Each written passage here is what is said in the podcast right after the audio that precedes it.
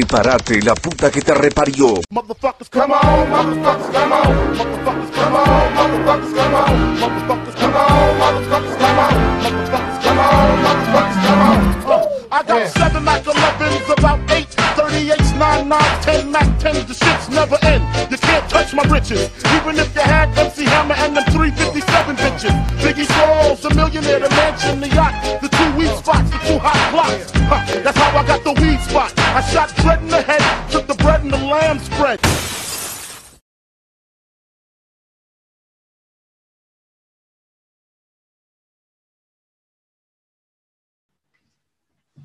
Bueno, aquí, aquí están diciendo que les da miedo a asesinos seriales, weón.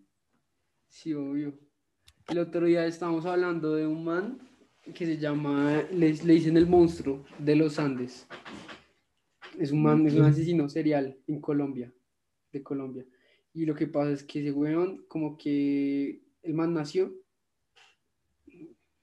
y no, la mamá era... Le pegaban, le pegaban, fijo. No, no, no, la mamá era una prostituta. Eh, de los de Medellín. ¿Qué? O sea, ese es... ¿El trauma es que la mamá es una pro- prostituta? No, no, no, no, pues el, espera, es que estamos comenzando, weón. Ah, no. Es que esa, esa es, la- Insomnio esa es la 2.0. condición preexistente. Insomnio, Ahí vamos. comienza el trauma, pero tranquilo, se despilotea. Vamos. Eh, Vale, dale, dale. no, la señorita es una trabajadora de la noche y entonces, pues, marica, entonces el man dice que por eso el man no tenía ningún tipo de respeto por las mujeres, porque pues las veía todas como a su madre, que pues digamos usted, usted ve a su madre como su, su role model y pues cuando su mamá es una prostituta, pues como que al tipo se le borraron esas líneas. Y pues obviamente, o sea, si usted es un asesino en serio, pues puede haber trauma, pero usted además es un psicópata, entonces pues es el problema de que, de que se le despilotea todo extra. Entonces es eso.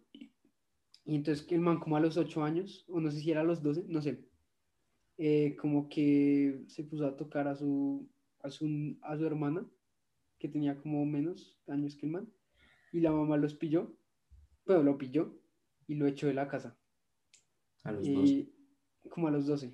¿Y el marica es de dónde? O podría ser a los 8, espere, espere, le reviso bien esa información. A los ocho estar tocando a la hermana.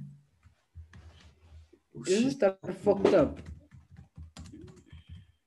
Eh, No, sí, entonces pues al man lo sacan, sí, el man se llama Pedro López. Y ahí al man lo sacan de, de la casa, weón, a los, a los, ¿qué? A los,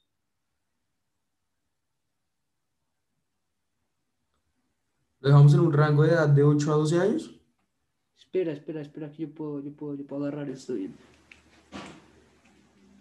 ¿De dónde era el man? Eh, ¿Ah? sí, a los 8 años, lo sacaron a los 8 años de la casa. Y era de Bogotá. Eh, el man sí era de Bogotá.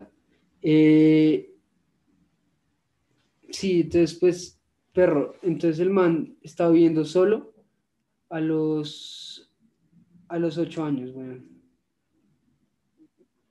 A Y entonces, bueno, luego a los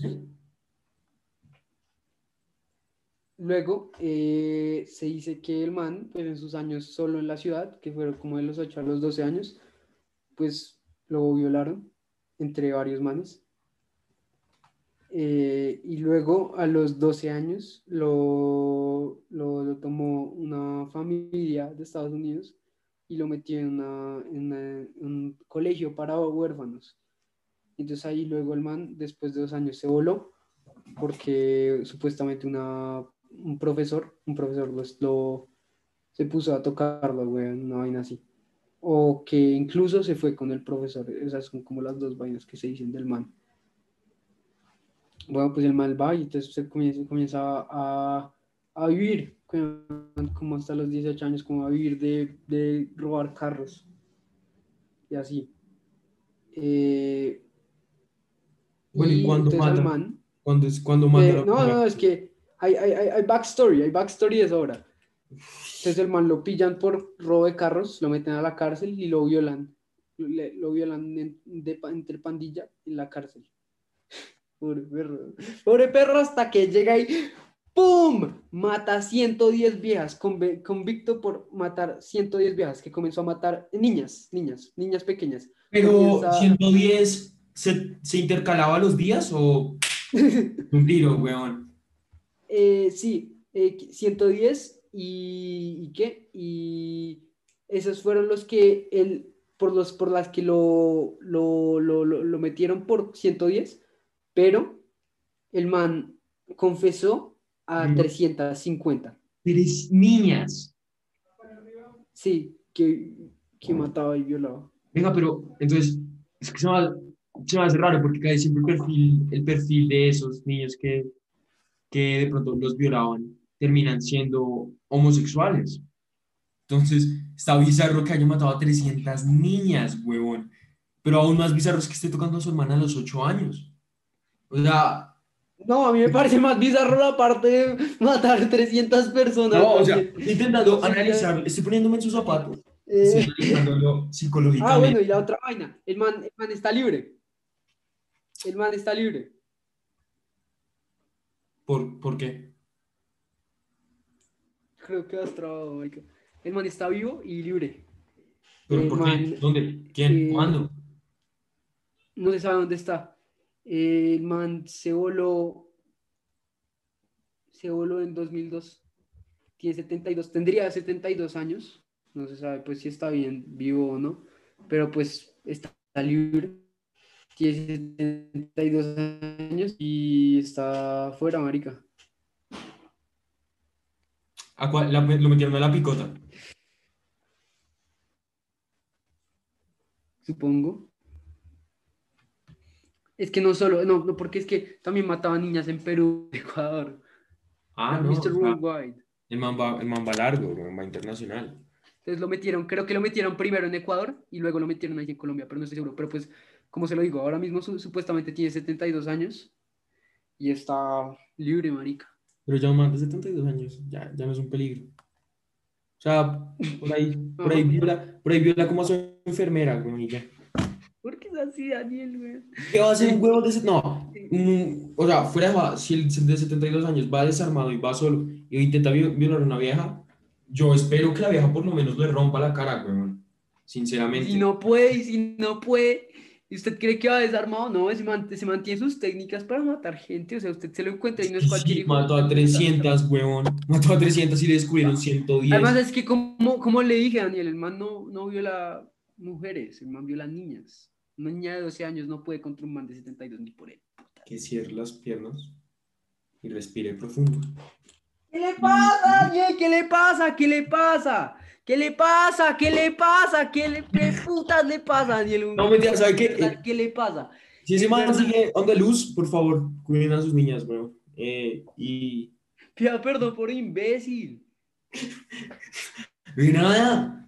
O sea. Imbécil. Bueno, es que no. Me parece. ¿Qué están, diciendo, qué están diciendo por el chat que se murió el celular? ¿Qué? ¿Qué están diciendo por el chat? ¿Qué están diciendo? No sé, o sea, yo no tengo eso abierto. ¿Yo tengo que tener el chat abierto? Pues cuando estás mirando el chat, yo esperaba que tú estuvieras mirándolo, weón. Pero sí, no, yo estaba hablando luego en WhatsApp, espérame, entonces me meto. Voy a leerte, voy a leerte lo que ha pasado. Un tal Welcome to Colombia. Este hijo de puta lo trata de explicar, pero se le entiende un culo. Walter, somos algunos exponiendo. Eh, por eso se tiene que estudiar speaking. Hay diseñero Daniel y si las droga. Para cuando la inteligencia va más rápido que la boca. Eh, um, Marica tiene 72 años. Bueno, aunque mató 300. Eso es lo que le estoy diciendo. El tipo es un Patrick Bateman, weón. ¿En Ecuador no hay verdad. pena de muerte? Ecuador- Debieron darle de baja de una entonces. Confesó No sé. 300 asesinatos. Yo no sé cómo no lo mataron en la cárcel, weón. O sea, en verdad no tengo ni idea cómo hicieron para no matarlo en la cárcel. Y ahora, y ahora 72 años son de luz. ¿Dónde puede estar? En un monte, güey. O muerto. Yo creo que ese man lo desaparecieron y está muerto. Honestamente. ¿Sabe que sí? Ojalá. Monstruo de los Andes. Mm. ¿Y qué le puso ese Bueno, nombre? sí, pero o sea, sí, o sea, o, o sea, ¿a ti te dan más miedo esas vainas como reales o qué? Pues claro, es que desde siempre, güey, uno tiene que tenerle más miedo a los vivos que a los muertos. A mí me da la misma si una niña blan- de blanco se me aparece en la sala. a que me encuentre con el monstruo de los Andes o, o con un, pues un huevón como Ted Bundy o Charles Manson, que están tostados, están tostados, tostados. Pero pues ya, Sí, o sea, yo creo que ahí es jodido, es muy jodido. ¿tú crees más en lo, en, en- en lo fantasioso? No, no, yo, yo creo que obviamente es lo presencial, lo, lo, lo vivo, que es lo que más duro. O sea, sí, o sea, es que si, si usted, o sea, es lo, que- es lo que tú decías, hay que tenerle miedo a los vivos. No, o sea, sí, o sea, me, me refiero a que lo, que lo que yo te decía, es más jodido. eh, o sea, usted le va a tener más miedo a una persona que está viva a una persona que está muerta, weón. Es en verdad, se lo digo así. Pues la vaina, bueno, es que yo sinceramente me, da- me, me daría pánico obviamente encontrarme con un Pero es que, mire, hay, hay, hay un man diciendo que, que, que, que nosotros decimos eso y apenas jugamos a la Ouija, eh, ¿qué? Ah, eh, claro, claro. Mira, venga, venga. Marica. Ahí es que primero, con- primera, primera vaina, es una elección, o sea, usted decide si jugar a la Ouija o no. Que a usted lo violen, usted no decide esa vaina. Entonces, pues, es comenzando por ahí. Y segundo, eh, hay una estadística, no me acuerdo bien cuál era, y era una estadística en Estados Unidos, supongo que en Colombia debe ser más grande, que era como que usted se encontraba con un número de... Que usted en su 16. vida se iba a cruzar como con, no me acuerdo, no me acuerdo cuál era el número, bueno, lo voy a buscar, pero usted se cruza con un número de, de asesinos seriales eh, en, en su vida, usted se va a cruzar con un número y es más de uno. A mí, pues es que me- lo que se van es que somos los primeros en gritar, pues claro, marica, o sea, no es como que, que, que yo le tenga miedo a un man que me está apuntando, le quite miedo a que se me aparezca un fantasma y empiece a meterse en el cuerpo de, de un pana, huevón, o sea, tampoco. Y como dice Walter, no, no es como que vayamos a jugar a la Ouija, no. Y pues, y pues aún así, o sea, digamos, eh, sí, la, la persona promedio se encuentra, se va a pasar por enfrente o por el lado de 16 asesinos en su vida. Y no solo eso, es que hoy en día un perfil de psicópata lo llena cualquiera, huevón. Eso, es lo que a mí me deja Es, pensando. es la vaina, o sea, eso es lo que yo le digo. Usted, usted decide si se pone a mariquear con los muertos, pero usted no decide si se pone a mariquear con los vivos, porque son los vivos los que deciden mariquear con usted. Son los vivos los que decían como matarlo, o hacerle vainas, o, o incluso, o sea, o incluso, o sea, llevándolo a un nivel incluso menor, es, no sé, lo- lo- son los vivos los que deciden joderlo a usted y hacerle la vida imposible. Son los vivos los que deciden burlarse de usted y hacen que usted le tenga miedo a ciertas cosas. Perro, son los vivos las personas que sabemos que sí están, weón. Porque digamos de una ouija, pues, perro, usted le está teniendo miedo a una promesa de un muerto. Que pues claro, o sea, se lo estoy diciendo ahora mismo calmado desde mi cuarto, sin nada que ver con eso. Eh, pero, pero o sea, sí, claro, o sea, usted se va a cagar en ese momento. Pero se lo estoy diciendo así, o sea, eso es como una vaina que usted, pues, o sea, no sé. O sea, Porque yo no he confirmado. Hay- hay- hay- Yo hay en toda mi vida no he confirmado. Que sé que Walter tampoco. Yo nunca he visto un fantasma. Yo tampoco. Yo hasta el momento en que no me encuentre uno, soy escéptico.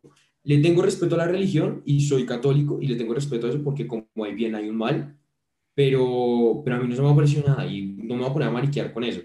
No le tengo, no le tengo más miedo a un muerto que a un vivo porque me parece idiota que ten- le ten- tenerle miedo a un haz de luz que pase al frente mío a tenerle miedo a un idiota que me amarre y me empiece a, no sé, a cortar la piel, huevón. O sea, es ilógico, pero sí le tengo respeto a esas vainas. Yo no soy un idiota que, digamos, en Halloween coge a cortar gatos y a decir que es el nombre de Satanás. O sea, hay, hay, hay que diferenciar entre el respeto y el miedo, weón. Yo les, yo les, tengo, yo les tengo respeto, pero no, ¿cómo le voy a tener igual de miedo a un, Sí, o sea, como perro, o sea, y sí, a la gente que sí, que sí, que sí le, le, le caga eso, pues no hay ningún problema, en verdad. Pero, o sea, se lo estoy diciendo a mí me da más, da miedo la gente viva. Y, pero, ¿sabe qué qué es lo que creo que me da más miedo? Como, es que siento que lo paranormal a usted le da miedo por, por un momento, ¿no? O sea, como por cierto, cierto tiempo, pero usted al fin y al cabo se va a dar cuenta como que eso ya le... O sea, digamos, sobre todo una historia paranormal, ¿me entiendes? O sea, no como tanto una experiencia, sino una historia que es el momento y ya. Y ya después, dos días, dos días se olvida. Sí, o sea, Exacto. como usted lee algo, usted ve una película que se basa en algo paranormal y usted le caga, como por un rato, por un tiempo. Sí, Pero esa noche no usted, duerme, usted pero- supera eso, mientras que, digamos, al fin y al cabo, los miedos más profundos no son los miedos que usted le tenga incluso a una persona viva o un- a una persona muerta. Los miedos más profundos son los miedos que solo puede tener usted, son los miedos que son con usted y son unas vainas absolutamente personales. Sí, es que lo que dice O sea, no sé si usted ha oído la cita que dicen en Coach Carter, que es la de, pues la voy a traducir porque no la voy a decir en inglés. Nuestro mayor miedo no es que seamos insuficientes, sino que seamos poderosos sobre cualquier medida. Esa cita es fuerte, marica, o sea, es, es como su miedo es usted, su miedo es usted y su moralidad y muchas veces es eso. Y es, y es que obviamente hay personas que que se quedan con ese miedo más carnal, que es el de vivir, y el de, o el de la promesa de morirse. Ese es un miedo más carnal. Mientras que el otro es este miedo como de ser insuficiente, ese miedo de, de weón,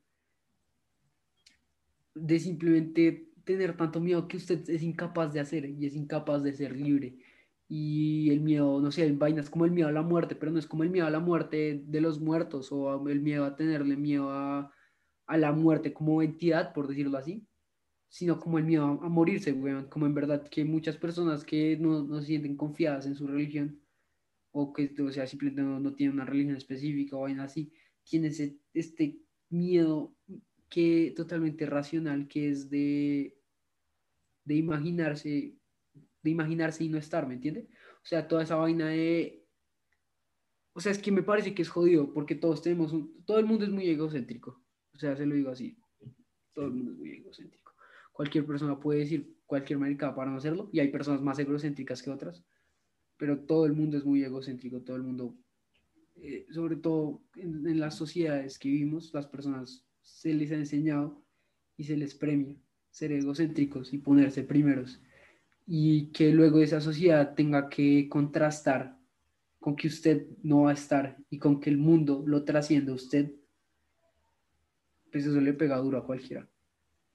Es que to- todo el tema, a mí me parece que el tema del, de la muerte, del, del estoy vivo ahora mismo y quiero, quiero aprovecharlo, el tema de qué va a pasar después, es un tema que en serio gobierna a mucha gente y es a veces una excusa para que idiotas hagan huevonadas, para que ah, solo se vive una vez y boom, le meto, no sé, mm, empiezo a jugar ruleta rusa con mis amigos, huevón, y luego nos cargamos muerto.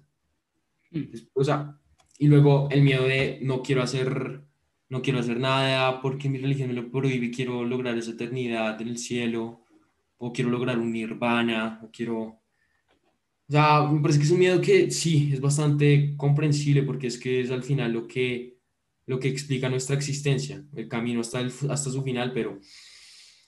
Pero hasta, hasta qué medida ese miedo va a gobernar entre nosotros, huevón. O sea, me parece muy jodido eso, huevón. Yo siento que es ese miedo de que... un- Espere, ¿usted, ¿usted ha oído esta cita de Star Wars? La de... Espérese que no me acuerdo bien cómo...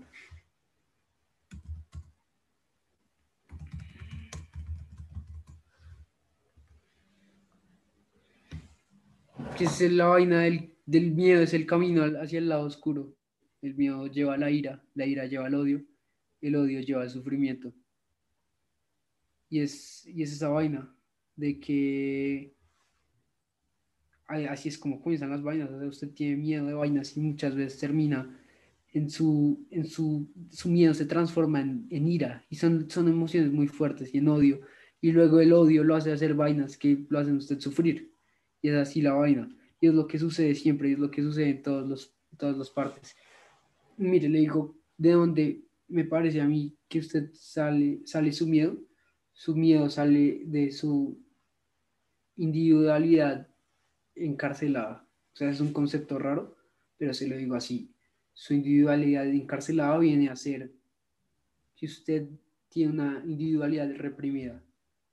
Como usted se ha estado buscando, usted ha estado buscando meterse en todos los grupos y no sé, como, weón, como ese sentido, casi yo diría instintivo, de encontrar una comunidad, usted ha estado haciendo eso todo el puto rato.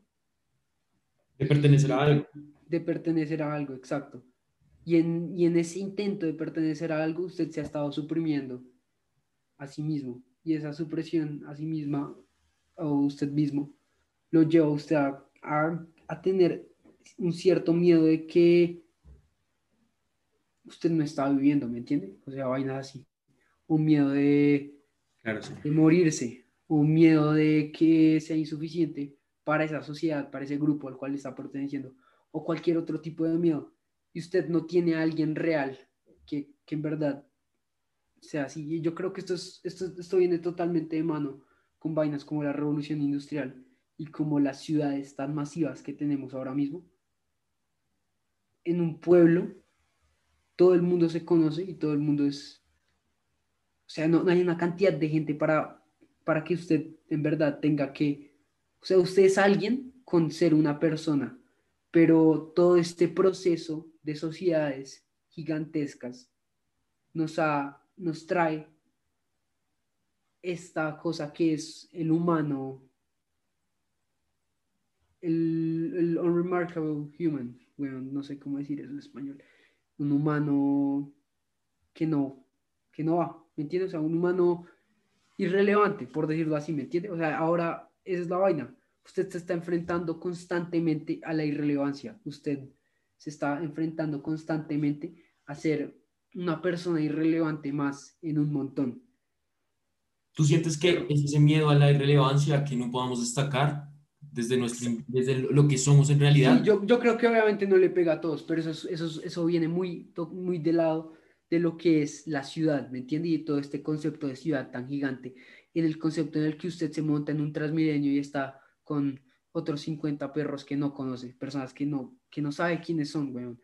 Usted, esa vaina de que, se lo digo así, Daniel, y para la gran mayoría de las personas, y yo creo que eso probablemente os incluye a ti y a mí, el momento en el cual tu círculo social va a ser más amplio es ahora. Es en la universidad, en estos años de universidad y de colegio, de bachillerato. Porque es el momento en el cual estás, este es el momento en el cual pertenecemos a, una a la comunidad más grande y más funcional que, que tiene la- las etapas del humano, que viene a ser pues el colegio, porque usted tiene, y sobre todo un colegio grande, pues que yo diría que el nuestro es relativamente grande, No, y que hace parte de, de, de otro más grande, un grupo más grande de colegio.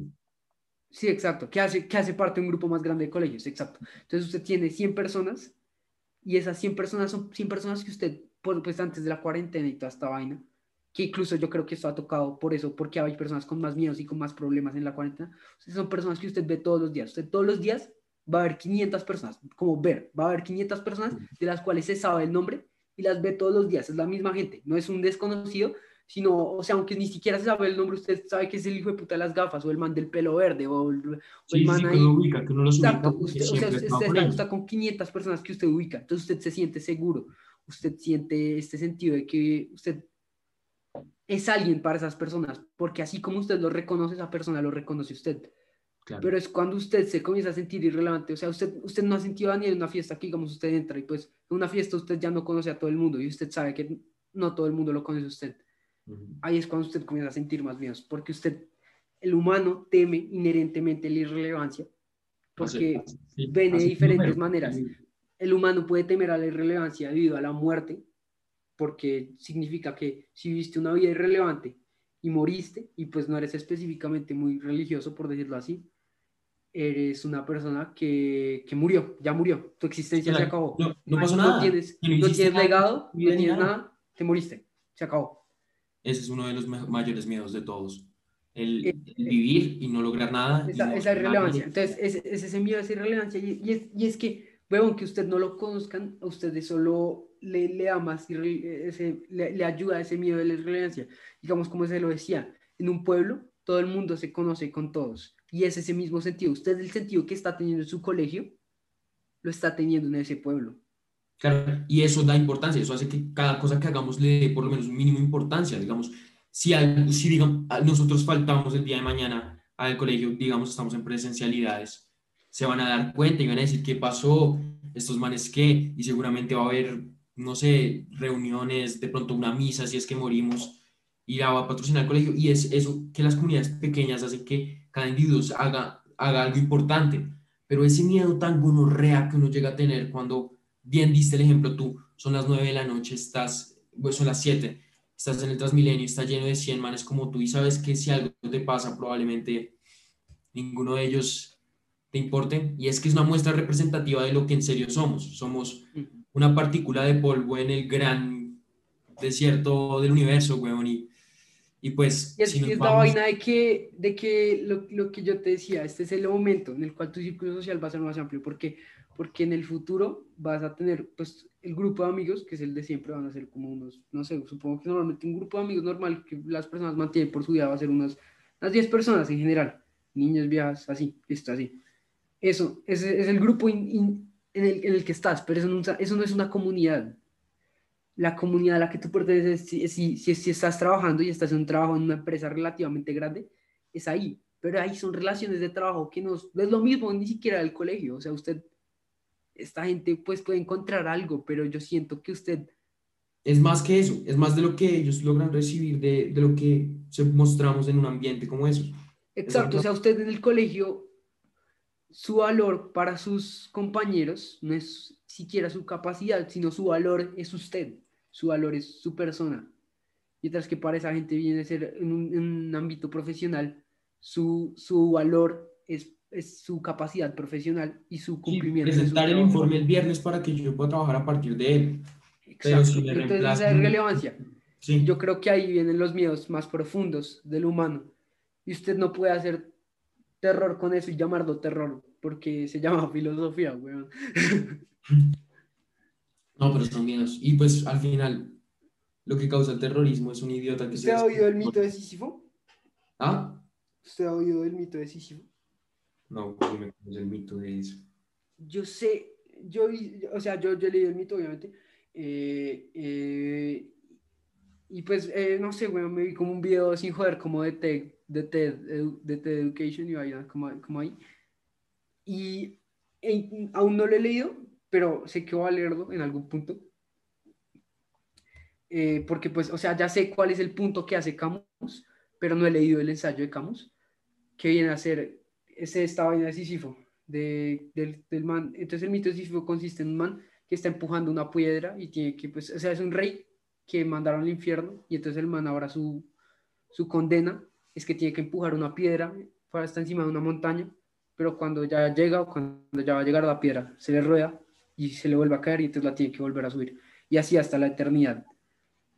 Eh, y entonces ahí, pues lo que dice Camus con eso muestra que muestra la, la falta de significado que tiene el- la existencia. Que la existencia no tiene significado, pero muestra que a, a Sísifo lo deberíamos imaginar feliz, como que usted debería imaginar a Sísifo como una persona que esté feliz, que esté feliz cumpliendo esa labor, porque sabe que, que no hay significado, pero así como no hay significado, usted, ¿por qué puta se tendría que deprimir porque no haya significado cuando usted puede ser feliz en esa vaina? Entonces, pues esa vaina, yo creo que es eso de, de que usted tiene que buscar ser feliz en lo, en lo absurdo, weón, o sea, en lo que no tiene significado, significado. Y que, o sea, si usted, si usted sí, sí encuentra un significado en la vida, por medio de ya sea la religión, por medio de ya sea, no sé, incluso algún tipo de otra vaina, o sea, no sé si usted puede encontrar un significado en una persona o incluso, lo que yo sí siento es que usted no debería atar un significado a sus logros, ni usted debería atar un significado a lo que usted vaya a hacer porque si no, su vida va a depender de cosas que ni siquiera están bajo su control, o sea, lo que usted haga ni siquiera va a estar totalmente a su- bajo su control, o sea, que usted sea una persona destacada, pues perro, mire, o sea, usted, o sea, como se lo digo, ¿por qué la gente le teme a la irrelevancia? Porque la mayoría de las personas en verdad van a, ser, van van a terminar en, ese, en ese punto. Y yo creo que sí, la, la estructura social que tenemos puede, se puede cambiar para que no sea tan, no tenga tantas tendencias hacia la, la irrelevancia y se puede cambiar a que no sea un sistema tan, tan absurdo en cuanto a, las, a la irrelevancia de la persona, que digamos, que las comunidades sean más pequeñas y asegurarse que todas las personas estén cierto tipo de comunidad, eso hace que las personas sientan, se, se conozcan y, y que, que usted lo conozca y usted sea conocido y que usted sepa que usted está existiendo y que hay gente que en verdad lo valora. Es esa vaina. Y que parece- luego, A mí me parece que, y parto desde lo que hablo siempre con Murillo, y es que no hay necesidad de sentirse completo a raíz de, un complemento, sea con otra persona o con una comunidad. Lo que dice es, y lo traigo mucho a colación acá porque mencioné la insignificancia de nuestra vida en torno al universo, que si alguno de, de- si un huevón en Noruega se está muriendo ahora mismo, seguramente a ninguno de nosotros dos nos importe. Es eso, pero siento que esa importancia no deberíamos buscarla, que alguien nos la dé, sino que debemos darla. O sea, sí, mi vida es totalmente insignificante y si yo me muero, pues le da la, le da la misma al resto del mundo, pero no, le da, no me da la misma a mí. Yo soy importante para mí yo tengo que trabajar para mí y yo tengo que ser feliz con lo que estoy haciendo desde un ámbito totalmente individual y tengo que exaltarme por eso. O sea, siento que, puede que sí, que no tenemos, no tenemos que tener el miedo de morir insignificantes porque ese miedo viene al final a raíz de nuestro. Nadie más va a tener miedo de morir al ser insignificante, sino la misma persona. Entonces, ese miedo, más que no se va a eliminar nunca, es algún miedo al que nos podemos adaptar y del cual podemos construir alguna vaina, huevón. Siento que sí, podemos trabajar mucho en que no es importante para el resto, pero es importante para mí y es mi viaje y es mi destino, es mi camino. Lo voy a aprovechar hasta el final, huevón. La voy a gozar y si creo en una vida después de la muerte, pues allá me iré. Si no, me voy a descomponer y voy a hacer comida de gusanos, pero lo que lo viví, lo viví bien porque lo viví para mí. Pero es que yo no creo que el destino del humano sea adaptar su insignificancia. Yo creo que usted, o sea, como se lo decía, usted puede encontrar significado en, en, en sus relaciones. Se lo decía así, o sea, digamos, usted, se lo es que mire, si- el, el mito de Sísifo es totalmente individualista y obviamente, si, si- como se lo decía antes, si todos estamos en una ciudad donde estamos todos separados en, de individualidades ag- aglomeradas, que es lo que es una ciudad, individualidades aglomeradas. Si usted tiene eso, eh, perro, pues ahí claramente sí, es cada uno subiendo su propia piedra. Pero si subiendo la piedra, usted puede o subir la piedra individualmente, que es lo que estamos haciendo, o subir la piedra con 20 putas cagados de la risa, pues yo creo que ahí usted puede encontrar cierta, cierta, cierta relevancia, que en verdad usted llega, llega, a, ser, llega a ser más por, por esas personas. Y es que usted, entre más personas usted pueda estar y, y conocer, son más personas que construyen sobre usted y usted construye sobre esas personas. Y me parece que esa es la vaina, o sea, simplemente es como reducir esas comunidades para personas que en verdad se conozcan y que en verdad haya lazos. Y que yo creo que así puedes lograr algo. Y pues obviamente sí es la parte, o sea, para, para lograr eso primero hay que aceptarse a sí mismo y, y, y aceptar para ser feliz está bien, o sea, usted no puede, o sea, si estamos enfrentados a estas individualidades, pues usted puede, o sea, la idea no es que usted se quede en la miseria y así, weón, sino que usted tiene que buscar, o sea, lo que decía Daniel, pero si usted no está en esa miseria, si usted puede optar por no estar ni siquiera en la condición que genera esa miseria, pues yo creo que lo más sabio es optar por esa condición. Esa es solo mi opinión. Sí, igual de vale. O sea, al final, cómo se asume la vida y el camino que tenemos Sí. acá, depende de cada uno de nosotros. Yo creo Y que ojalá ya podemos, no se depriman, weón. yo creo que ya podemos ir cerrando. Muchas gracias a todos los que nos están viendo. Esto va a salir en YouTube ya en unos días, por si se conectaron al final. Y bueno, hasta luego. Que pásenla muy bien. Ojalá, ojalá, no sé, bueno, ojalá les haya gustado mucho. Muchas gracias. Hasta luego.